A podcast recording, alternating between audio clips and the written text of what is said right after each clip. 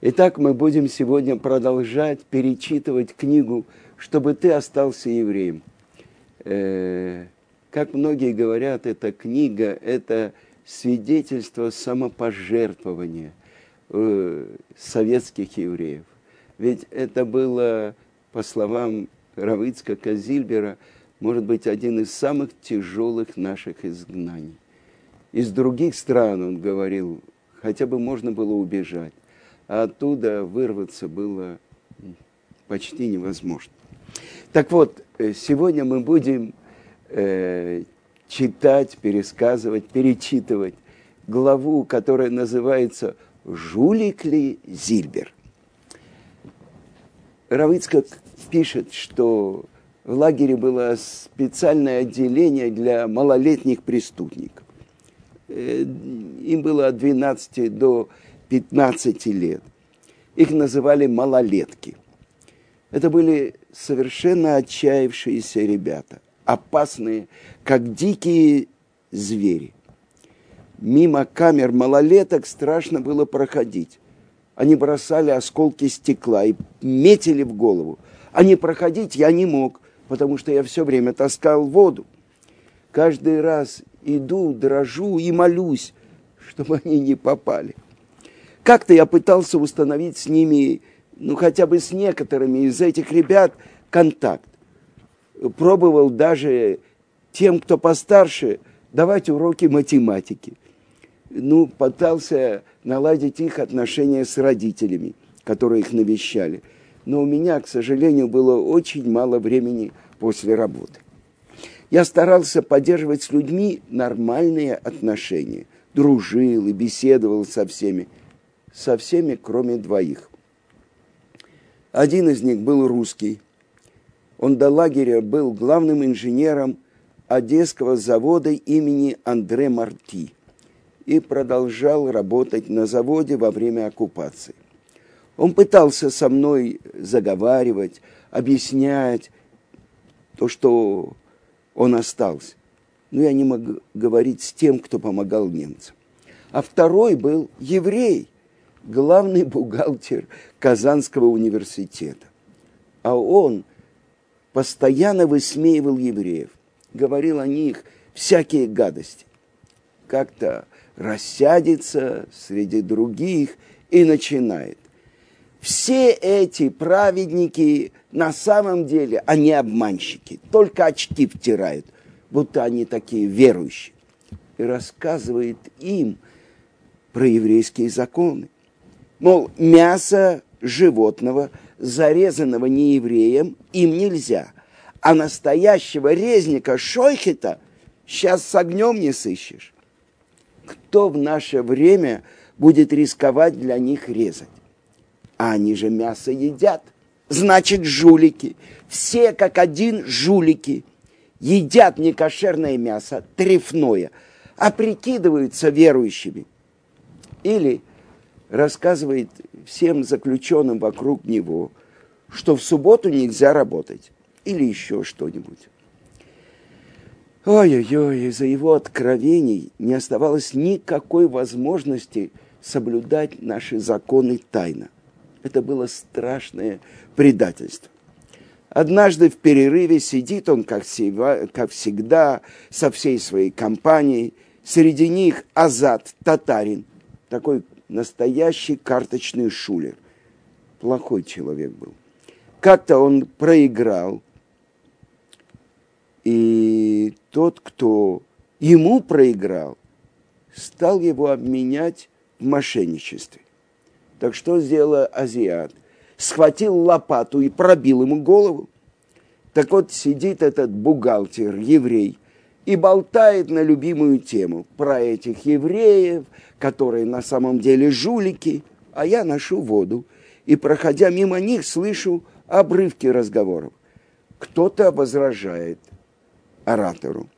А вот у нас есть здесь Зильбер. Как же так? Он же вроде не жулик. Тоже жулик. Наверняка, сто процентов. Что-то не похоже. Думаете, честный? По еврейскому закону нельзя бриться лезвием – а он же без бороды. Тут я удаляюсь и ответа не слышу. Потом узнал, кто-то ему объяснил, что я бреюсь машинкой. Сам, мол, в бане видел, опять прохожу с ведрами и слышу, все равно жулик. А слушатели, слушатели возражают ему, в чем, в чем? И он начинает рассказывать им про законы о нашем Песахе, что хлеб нельзя есть и так далее. Страшно было слушать. Ведь мы могли жить в лагере по законам Торы только потому, что никто вокруг не знал, что мы делаем. И вот какой-то старый татарин ему говорит, я в Песах видел, что он еще какой-то еврей ели какие-то белые галеты. Наверное, это маца. А в следующий раз слышу, да жулик он, настоящий жулик, нечего говорить. А что еще спрашивают? А суббота как же? В субботу ведь верующему еврею нельзя работать. И ему объясняют, что в субботу воду я не ношу, а прошу других. Он смеется, да ладно вам, сколько это может продолжаться? Ну, поработает кто-то за него одну субботу, другую, а потом что? И тут вскакивает этот страшный азат, бьет по скамье кулаком и кричит, нет, мы не допустим, я сам буду за него работать, другие будут, но мы не допустим. И тут этот еврей-бухгалтер притих. Прошло несколько дней. И тут вдруг он подходит ко мне и спрашивает, скажите, почему вы меня избегаете? Почему вы никогда со мной не разговариваете? И я ему сказал правду. Я видел, как вы надсмехаетесь над еврейскими законами, поэтому я с вами не разговариваю. А может быть, вы со мной поговорите – и я изменюсь. Ну, в общем, стал я с ним заниматься. Прошло время, и в Йом-Кипур он уже постился. Когда человек хочет, он из любой грязи может выбраться. Заключенный по кличке Шинбе – у меня было свое прозвище в лагере, кличка. Меня прозвали Шинбы. Это по-татарски суббота. Из-за того, что я в субботу не работаю. В этот день, весь день я учил Тору. В любой камере самым плохим местом считалось место у двери, потому что там очень холодно. А я выбрал именно это место. Во-первых, потому что у дверей стоял бачок с кипятком, а в субботу это особенно удобно. Во-вторых, потому что там стояла узенькая тумбочка, которая служила мне субботним столом. Я добывал два листочка чистой бумаги. В лагере это было непросто сделать. Выкладывал на, они, на один две сбереженные пайки хлеба, накрывал вторым листом и так встречал шаббат. Заключенные татары называли мой закуток за дверью еврейский кабинетка. Как за столом в своем доме проводил я субботу и в этом закутке. Обычно я приглашал к себе Семен Семеновича Лукацкого, Рубинчика и других – как-то сидим мы в пятницу вечером, сделали кидуш, разбираем недельную главу, и вдруг Рубинчик говорит, мне сегодня показали газету «Правда». Ребята, Сталин посидел. Хотя я язык, но у меня сердце заболело. Страшно за Сталина переживал как стукнет кулаком по тумбочке. Сталин, он не должен сидеть. Надо было быть крепче железа, крепче стали, чтобы не рассмеяться. Но я удержался. А о Рубинчике стоит сказать особенно. Он был женат на русской, любил выпить. 25 лет проработал в НКВД в Минске. А в лагере в какой-то степени раскаялся, сделал чуву. Помню, однажды вечером, в пятницу, мы сидим у нашей субботней тумбочки, и он запел идышскую песню. Лерен мейшеле де элике тейре, sein, du wirst sehen, als die ganze Welt. Я не знаю, как это поют, я не знаю мелодию, но я приведу вам перевод. Учи, мой шеле, святую Тору, и будешь знать, как быть евреем. Ты увидишь, что весь мир Эвелаволим, суета, суде, сует, и только родится человек, ему уже готовят могилу. Рубинчик договорился с Моше Народовичем, который выходил на волю раньше, что, освободившись, он поживет у него пару месяцев. Он решил не возвращаться в Минск к своей прежней семье, а остаться в Казани и найти себе еврейскую жену и жить по-другому. И он свое намерение осуществил. Когда я видел еврея, который курит в субботу, я подходил и говорил ему, извините, но вы же еврей, не надо курить в субботу. И, как правило, люди бросали папиросу. Так однажды я подошел к Борису Михайловичу Гельферу. Этот бывший заместитель начальника лагеря, оказавшийся в том же лагере, но уже в качестве заключенного – был человек очень ассимилированный, женат на русский, весь в татуировках и достаточно грубый человек. Я подошел к нему и говорю, Борис Михайлович, вы же еврей, а Бог велел, чтобы еврейский народ соблюдал субботу. Ух, как вы мне надоели! Возмутился он, но тут же бросил папирос. А на воле я его навестил. Посидели, поговорили и разошлись. И вот прошло какое-то время. Я работал учителем и, как всегда, выкручивался и боялся разоблачения. Однажды я под каким-то предлогом удрал с очередной консультацией в субботу. И именно в этот час, как мне сообщили на завтра, меня искала одна учительница, не из нашей школы, ну, я испугался, может, какая-то проверка. А выяснилось, что приходила жена Бориса Михайловича. И она нашла меня уже дома и рассказала, что он умер. И она похоронила мужа на русском кладбище. И вот уже месяц она не знает покоя, не спит – и чувствует, что начинает просто сходить с ума. Каждую ночь он приходит к ней во сне и жалуется. Что ты со мной сделала? Почему не заботишься о моей душе?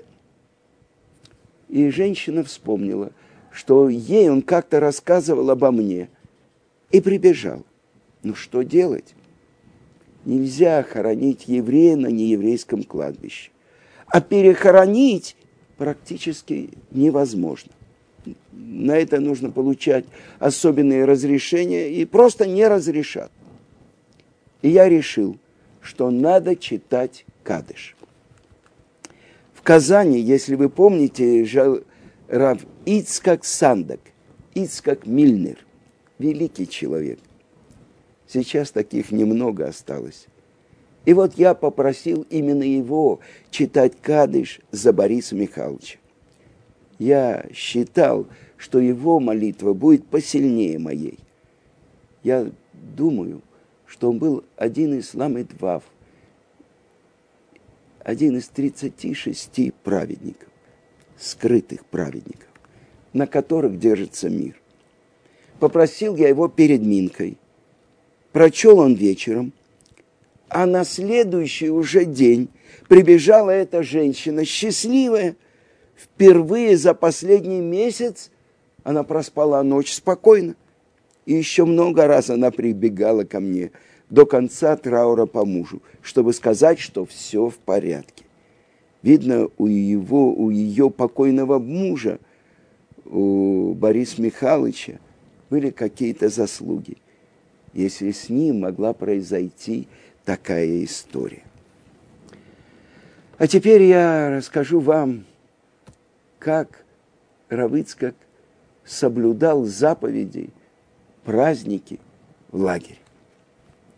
Шмини Ацерет. Первое время в должности водоноса я не обращал внимания на постоянно мокрые руки и одежды. А мороз в Казанской области зимой порой походил, доходил до 30 градусов. Пролившаяся на руки вода сразу замерзала. Кожа у меня на руках потрескалась, язвы не заживали, и руки так болели, что я уже не надеялся их сохранить. Но я таскал и таскал ведра с величайшим усердием. Ведь за это я получал учебу и шаббат, субботу. И вот наступил вечер Шмини Ацерет, праздника, который приходится на восьмой день праздника Суккот. Э, уже стояла глубокая осень. Не так уж и холодно, морозов еще нет, но у меня внезапно начались резкие боли в руках и ногах. Сегодня, когда я прожил и пережил уже немало, за всю свою жизнь я как-никак перенес и несколько инфарктов, и операцию на сердце, но таких болей, как тогда, я не испытывал больше никогда – Похоже было, что пахнет ревматизмом. Неужели я останусь на всю жизнь калекой? И приступ застиг меня прямо на улице. Едва передвигая ноги, с величайшим трудом я добрался до своего барака. Он обогревался батареей. Я обхватил батарею руками, положил на нее ногу и так пролежал до вечера. Только вечером я вдруг спохватился. Сегодня же шмини ацерет. Надо веселиться, надо танцевать. Ну, танцевать у меня, конечно, не получилось, но спеть надо. Со мной в бараке сидел мой поддельник, помните, с облигациями. Муше Народовой, Народович. А он пел хорошо. И я ему предложил, давай споем какую-нибудь песню – какой-нибудь нигун, праздничное песнопение. Он запел, а я присоединился к нему. Все смотрели на меня, как на сумасшедшего. Чего поет, чему радуется. Это тот, кто лежит на батарее. Барух Хашем.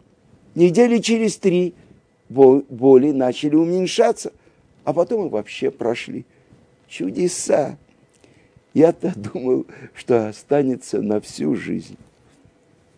Теперь я расскажу, как Равыцкак праздновал Хануку в лагере. Приближалась Ханука. Первый главный вопрос. Где раздобыть ханукальные свечи? Я искал, кто бы мне мог помочь. И нашел еврея-художника из Вильница, Добровицкого – Правда, обращаться к нему было немножко рискованно, потому что он вертелся возле лагерного оперуполномоченного, и о нем поговаривали, что он скрипка опера. Ну, это у нас на жаргоне доносчик. Но он производил приятное впечатление. И я подошел к нему и рассказал про Ханку. Ничего не знавший о еврействе, этот Добровицкий вдруг загорелся. Он работал в культурно-воспитательной части, в КВЧ, и раздобыл для меня одну большую свечу. Я разделил ее на восемь частей, рассчитав, чтобы каждая горела как минимум полчаса. По одной свече на каждый из восьми дней праздника. Обычно в каждой из дней Хануки, Ханукию добавляет по одной свече. Так что восьмой день зажигают уже восемь. Но по закону, по букве закона, даже одной свечи достаточно.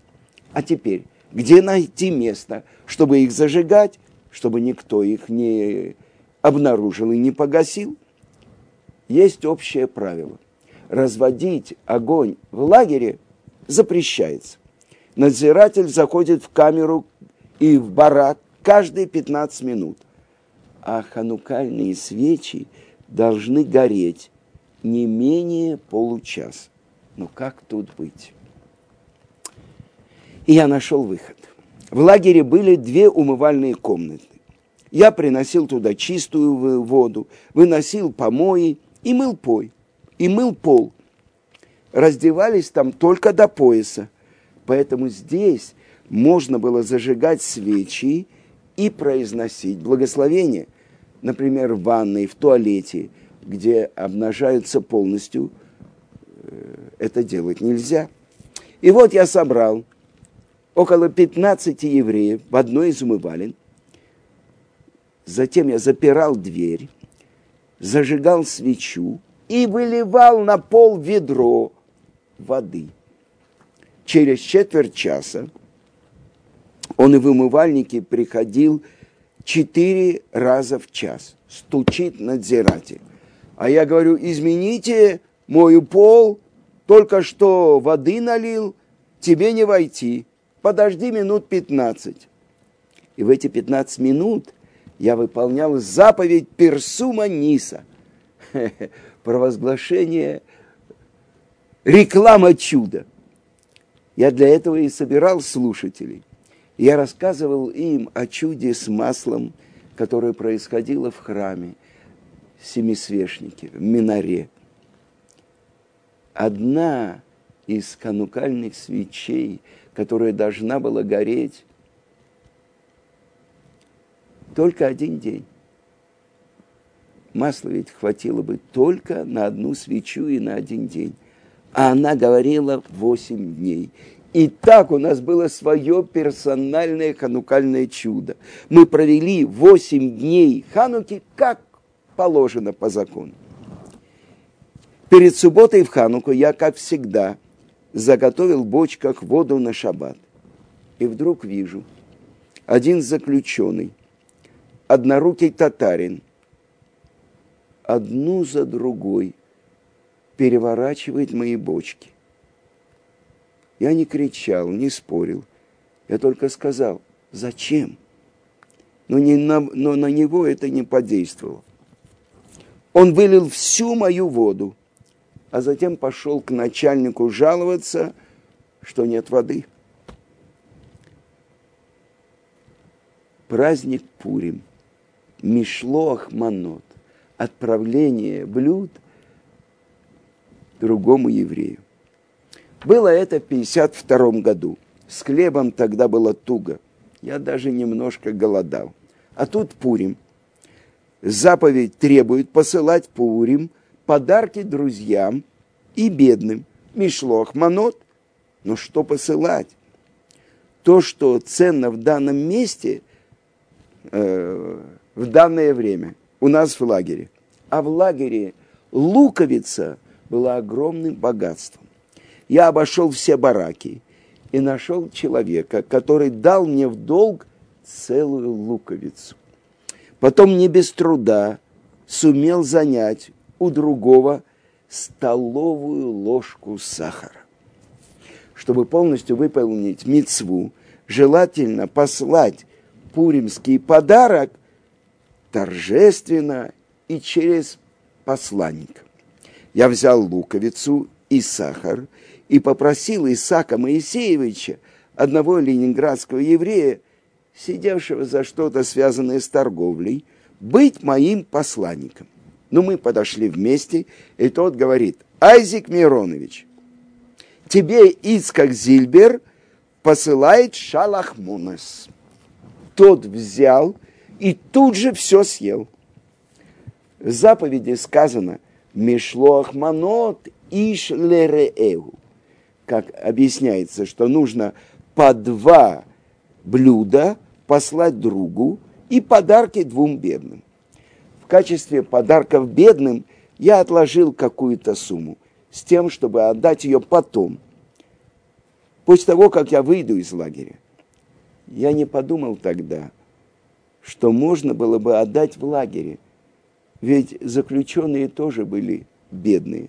Я привык, что мы все одинаковые, все получают палку, пайку, но на самом деле можно было отдать там.